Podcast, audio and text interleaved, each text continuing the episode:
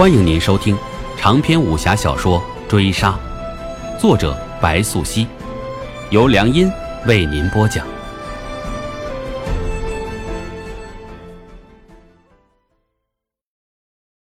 第七十回，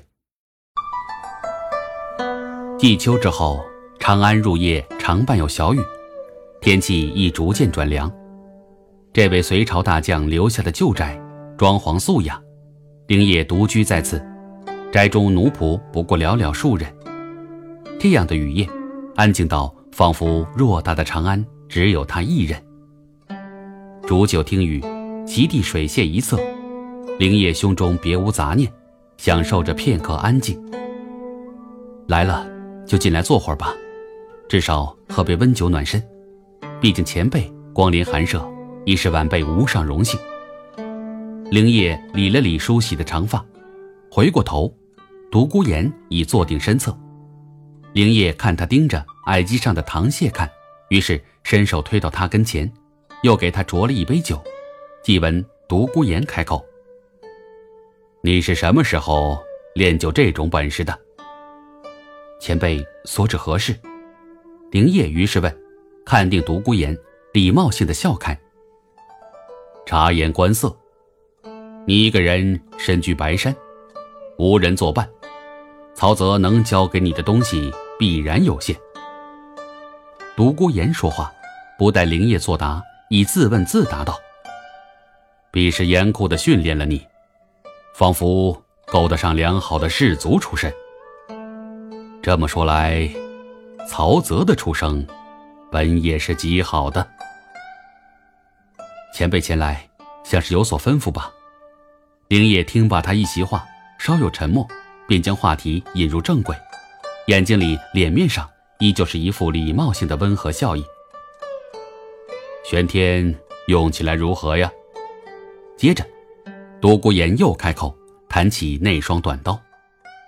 此时神兵利器，灵业答罢，见独孤岩举杯一饮而尽，接着出手，招式肉眼可见，击上灵业手腕。这是要夺他的刀，没有人能夺走灵业的刀。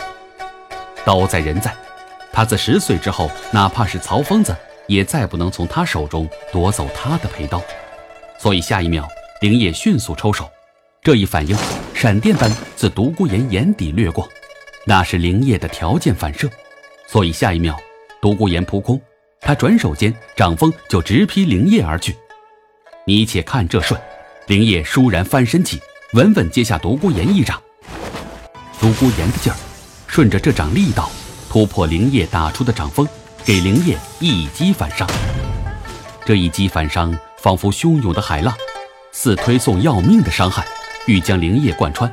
但也就是这反伤入了掌，灵叶嘴上带起一丝古怪笑意。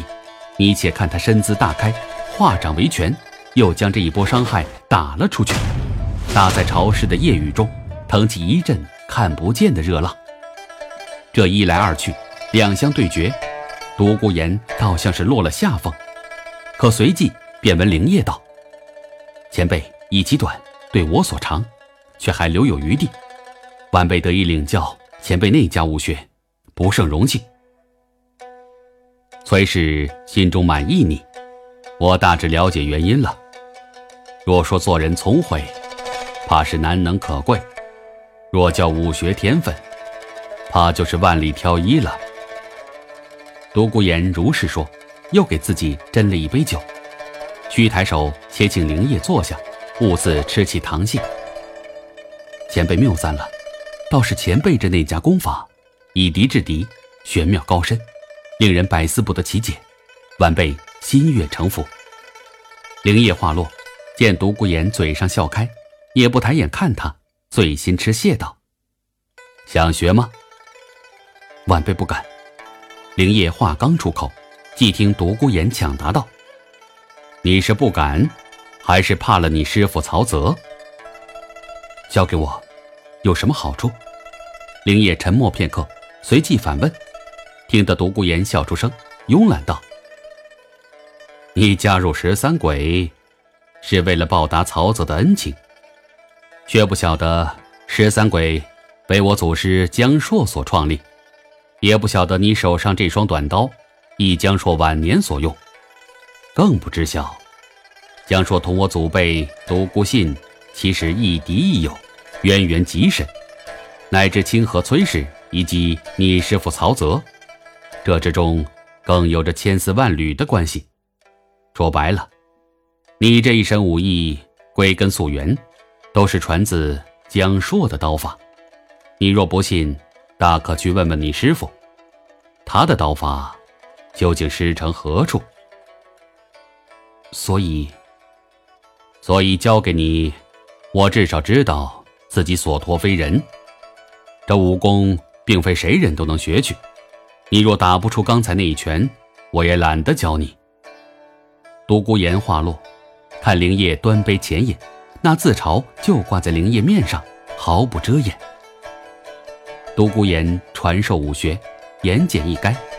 天明时分，二人已在水榭过招近百次。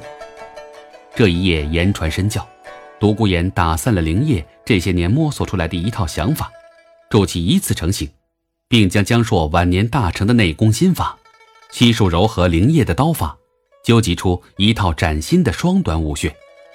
可以说，灵叶的刀法自实践中，从曹疯子处脱胎换骨。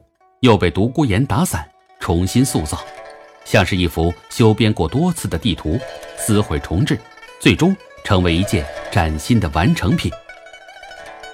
如何？终了，独孤岩于朝露中看定灵叶，满意于自己辛苦铸就的成果。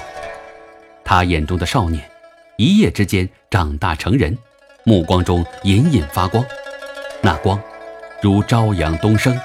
熠熠生辉。本回追杀播讲完毕，感谢您的收听。